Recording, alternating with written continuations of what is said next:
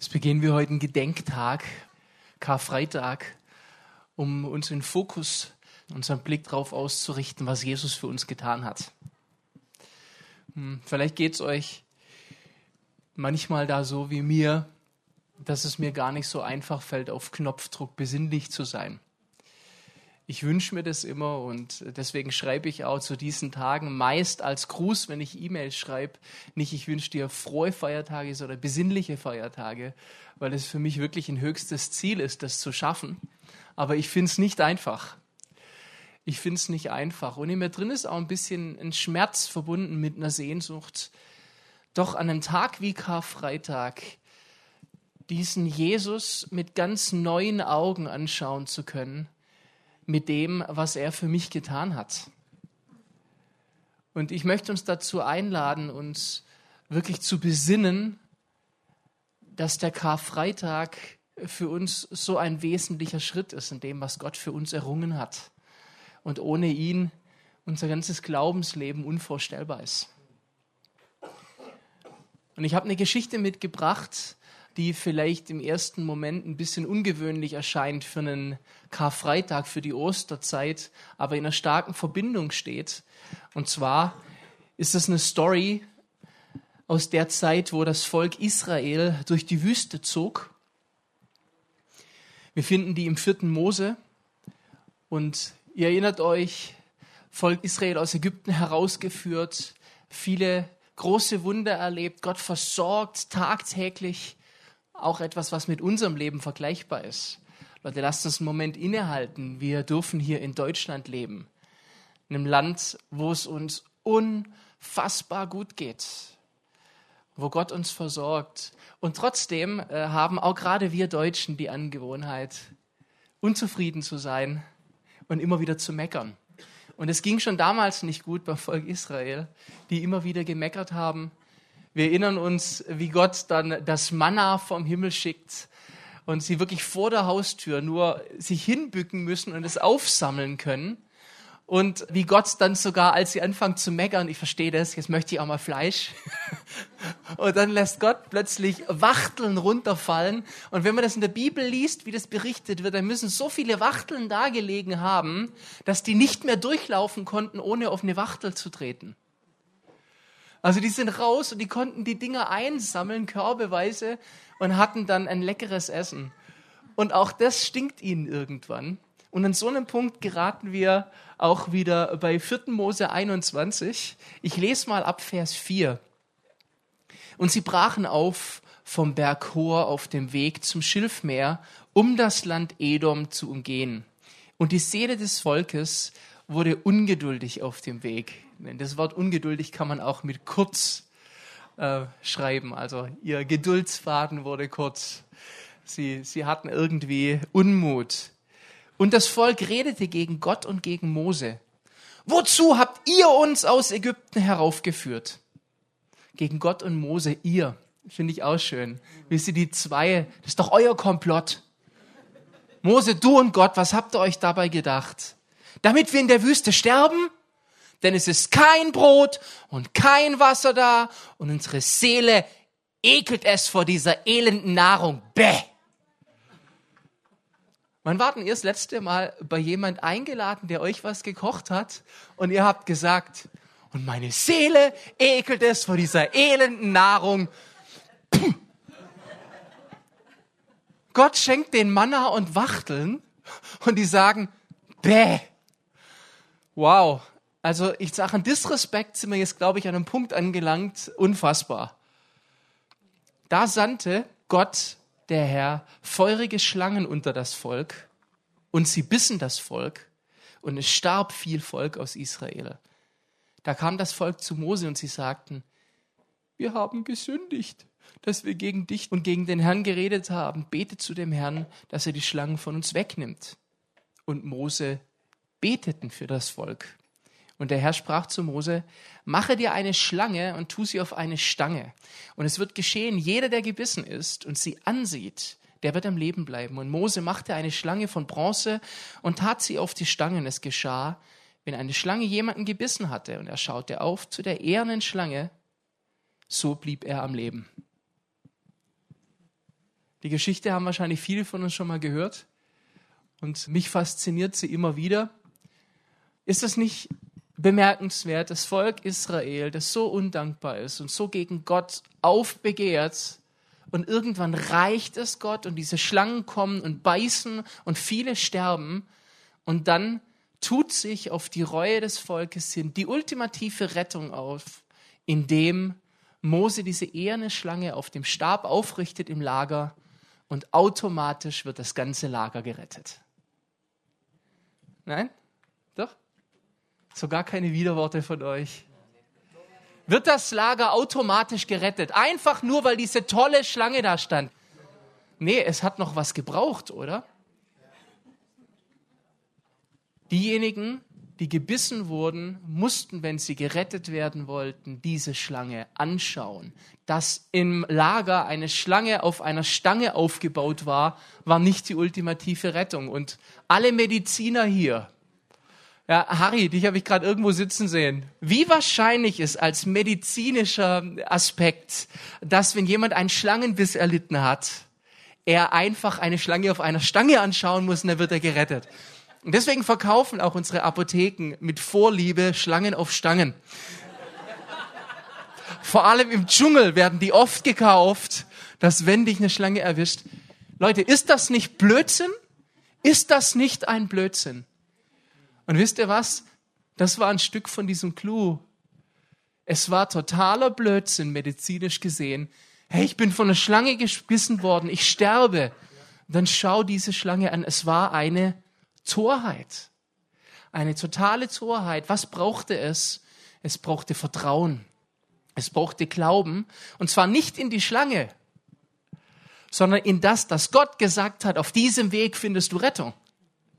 Wir finden im apokryphen Buch der Weisheit Salomos im Kapitel 16 ab Vers 5 diesen Passus, wo das nochmal zitiert. Es kamen zwar über die Israeliten auch böse, zornige Tiere und sie wurden gebissen und vernichtet durch die sich krümmenden Schlangen. Doch blieb dein Zorn nicht bis zum Ende. Vielmehr wurden sie nur kurze Zeit zur Warnung erschreckt und erhielten ein rettendes Zeichen, damit sie an das Gebot deines Gesetzes denken sollten. Denn die sich zu diesem Zeichen hinwandten, die wurden errettet. Nicht durch das, was sie anschauten, sondern durch dich, den Heiland aller Menschen. Findet sich im Buch der Weisheit Salomos. Ist das nicht unglaublich? Und wir alle sehen es kommen und Jesus tut es höchstpersönlich und zwar im legendären Gespräch mit Nikodemus, das wir in Johannes 3 ab Vers 14 finden. Jesus zitiert eben diese Geschichte und bezieht sie auf sich selbst. Er sagt, wie Mose in der Wüste die Schlange erhöhte, so muss der Sohn des Menschen erhöht werden, damit jeder, der an ihn glaubt, ewiges Leben habe. Und jetzt ganz berühmt, also hat Gott die Welt geliebt, dass er seinen eingeborenen Sohn gab, damit alle, die an ihn glauben, nicht verloren gehen, sondern das ewige Leben haben. Und jetzt für mich der Bonus noch obendrauf, als wäre das nicht schon unfassbar, die Entlastung und Entspannung. Denn Gott hat seinen Sohn nicht in die Welt gesandt, dass er die Welt richte. Das ist nicht der Auftrag Jesu gewesen und das war nicht der Plan Gottes, als er in die Welt kam, sondern dass die Welt durch ihn gerettet werde. Wer an ihn glaubt, persönliche Anmerkung, wer auf ihn schaut, wird nicht gerichtet. Wer aber nicht glaubt, ist schon gerichtet, weil er nicht geglaubt hat an den Namen des eingeborenen Sohnes Gottes. Letzten Endes ist es genau die gleiche Geschichte. Es kommt Gift in die Welt durch die Schlange. Das ist tatsächlich geschehen im Garten Eden. Der Biss der Schlange die Versuchung des, ich will sein wie Gott, ich will selbst wissen, was gut und böse ist, ich will den Unterschied wissen, ich will selbst gestalten können, ich will Autonomie, ich bin Gott. Das war der Biss der Schlange. Und dieser Biss war tödlich und ist es bis heute. Und es gibt nur eine Möglichkeit. Diese Schlange musste an den Stab gehängt werden und musste getötet werden. Und diese Schlange ist die Sünde. Und diese Schlange, diese Sünde, die ging mit Jesus ans Kreuz. Machen wir uns das bewusst, Jesus nahm die Schlange auf sich am Kreuz. Jesus ließ sich in gleicher Weise aufhängen, wie die Schlange aufgehängt wurde. Also ganz ehrlich, wenn ich jemand nicht nachspielen wollte aus den biblischen Gestalten, dann wäre es die Schlange. Wir haben vorher gesungen, The Darling of Heaven Crucified. Wie ist die deutsche Passage? Der herrlichste starb für uns am Kreuz. Der herrlichste. Und er stirbt als Schlange. Boah. Das muss im Himmel ein Aufruhr gewesen sein. Habt ihr gesehen, in was für einer Form sie Jesus töten? Aber mit ihm wurde die Sünde getötet. Unsere Notwendigkeit besteht jetzt darin, wegzuschauen von der Sünde, hin zu ihm am Kreuz und dadurch werden wir geheilt. Und es ist genauso Blödsinn wie damals im Lager des Volkes Israel. Es ist eine Torheit und deswegen auch den Heiden eine Torheit. Weil es keinen Sinn macht. Peter, erklär mir mal den Blödsinn. Jesus stirbt am Kreuz, ich schaue ihn an und dadurch werde ich gerettet. Was hat das denn für einen Bezug? Ich sage euch, was für einen Bezug es hat. Es ist Gehorsam, weil Gott sagt, das ist mein Weg. Nur, allen Irrungen zum Trotz, wo es auch Bewegungen gibt, die sagen, weil Jesus es getan hat, sind wir automatisch schon alle erlöst. Es ist genauso nicht wahr, wie nicht das ganze Volk Israel automatisch erlöst war, weil die Schlange im Volk stand. Sie mussten nicht viel tun, wirklich nicht viel, aber das eine mussten sie tun. Wegschauen von ihrem Weg, der sie ins Verderben gerichtet hat. Auch wegschauen von ich kann's alleine. Ich kann mir vorstellen, dass da im Volk die Ersten angefangen haben, rumzuverarzten und rumzudoktern selbst. So ein Schlangenbiss kriege ich in den Griff. Und Mose hat gesagt, es gäbe aber eine einfachere Möglichkeit. Und so wie ich uns Menschen kennen, wir finden es nicht in der Bibel, aber ich halte es für wahrscheinlich, hat eine ganz große Anzahl gesagt, ach was, Schnickschnack. Ich mache das anders. Und genau das ist unser Problem. Schnickschnack. Ich mache das anders. Aber wenn Gott diesen Weg gefunden hat, um Lösung zu bringen, was glaubt ihr wohl, warum er das getan hat? Und das ist das, was die Bibel Buße und Umkehr nennt, nämlich von meinem Weg mich umdrehen, zu ihm mich hin. In der Mishnah, das ist so die größte Niederschrift der mündlich überlieferten Tora, finden wir einen Passus, den ich sehr mag. Der bezieht sich auch wieder auf diese Geschichte. Und da heißt es, Tötet denn etwa eine Schlange oder macht eine Schlange lebendig? Nein, sondern wenn die Israeliten nach oben blickten und ihr Herz ihrem Vater im Himmel unterwarfen, wurden sie geheilt. Und wenn nicht, kamen sie um. Wenn sie nach oben blickten und ihr Herz ihrem Vater im Himmel unterwarfen. Eine so gute Formulierung. Und das, was wir auch heute tun müssen, unser Herz dem Vater im Himmel unterwerfen, indem wir nach oben blicken. Und dann diese Formulierung, die mag ich sehr, dass zum rechten Hören die richtige Herzenseinstellung gehört, wird daran veranschaulicht, dass die Israeliten nicht einfach nach oben blickten, sondern auch ihr Herz auf Gott ausrichteten. Die richtige Einstellung war also die Voraussetzung der Rettung. Die richtige Einstellung war die Voraussetzung der Rettung. Es war nicht die Stange, die Rettung, sondern die richtige Einstellung. Insofern entscheidet nicht die Schlange über Leben und Tod, sondern das Verhalten des Menschen.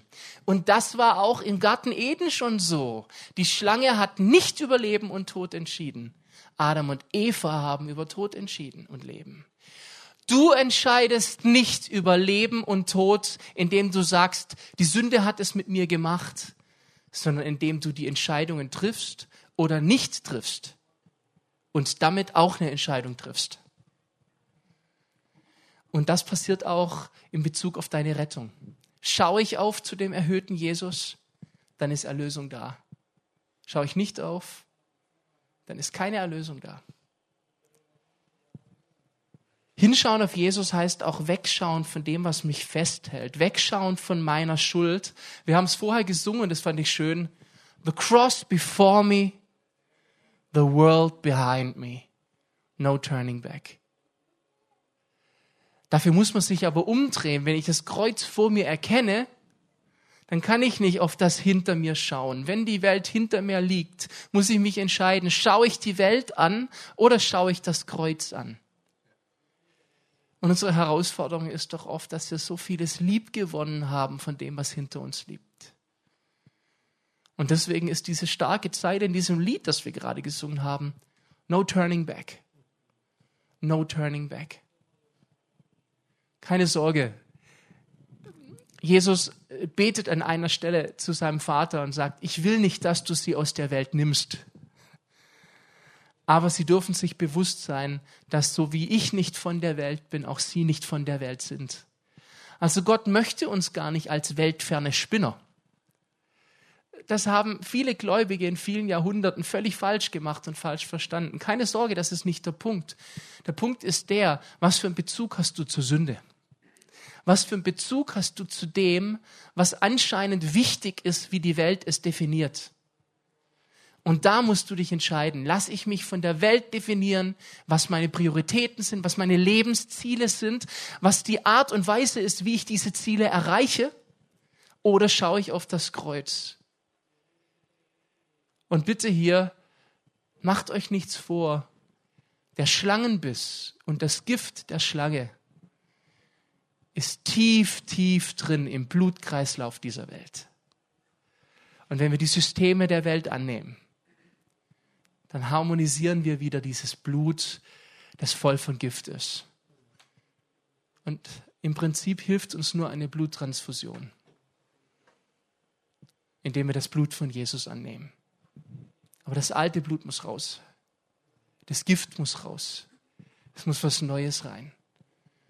Deswegen sagt die Bibel auch, wenn jemand in Christus ist, so ist er eine neue Kreatur.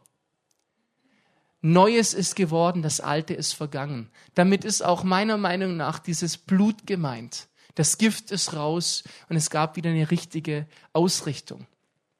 Das, Leute, ist für mich die Versöhnung, die vom Himmel kommt.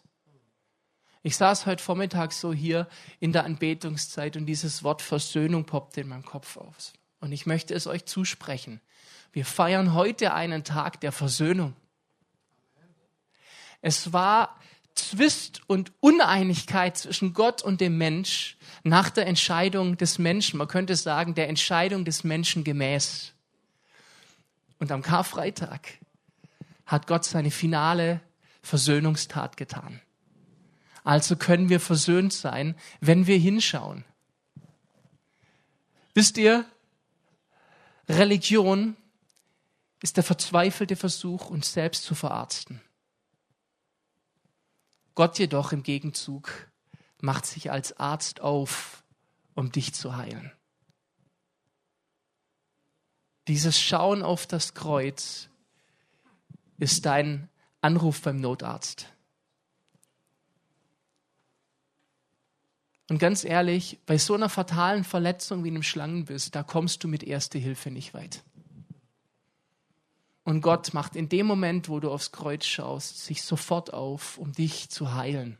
Nicht nur zu verarzten, sondern zu heilen. Wir haben dieses Lobpreislied, das wir immer wieder singen hier im Gottesdienst. We run to your throne where we belong. Wisst ihr, der Vorraum vorm Thron Gottes, das ist unser natürlicher Aufenthaltsort, da wo wir hingehören. Das ist unser Wohnzimmer. Und aufs Kreuz zu schauen, ist das wieder hinrennen in den Aufenthaltsraum vor Gottes Thron. Da ist unsere echte Identität, da ist unser, unser Grund. Das ist wie, als ob wir aus unserer Heimat Vertriebene sind und endlich wieder nach Hause kommen. Und nur zu Hause fühlst du dich wie zu Hause. Vielleicht fühlen wir uns manchmal deswegen so heimatlos oder so ungemütlich, weil wir nicht zu Hause sind. Aber Jesus sagt, komm und sei bei mir zu Hause.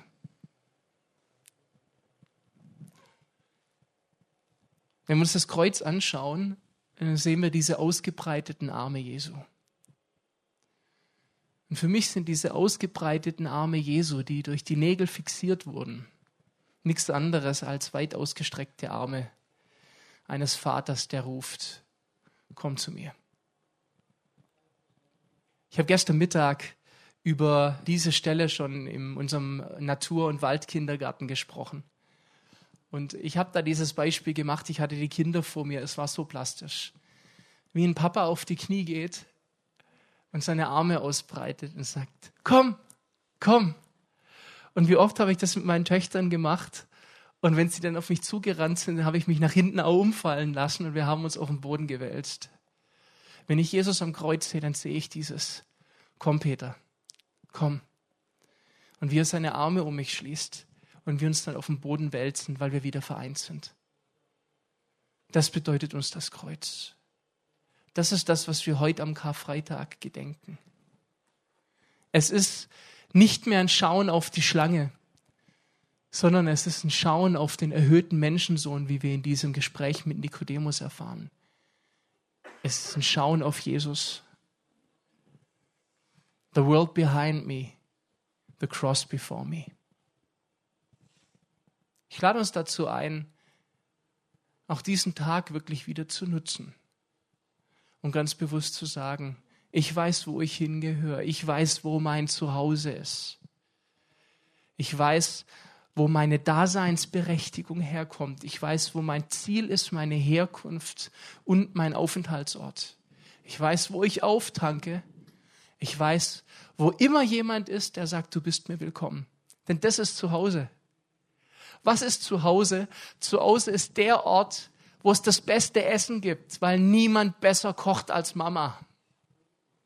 Das ist zu Hause. Es gibt vor den Thron Gottes das beste Essen, die beste Nahrung für dich. Und nirgendwo wird es so gut schmecken. Keiner legt sich mit Mama an. Und Papa ist der Größte. Und genau das passiert, wenn wir zu Gott zurückkommen. Ist das eine gute Einladung? Komm heim und werd wieder ganz, werd wieder heil. Lass uns hinschauen auf Jesus, den Anfänger und Vollender unseres Glaubens. Amen.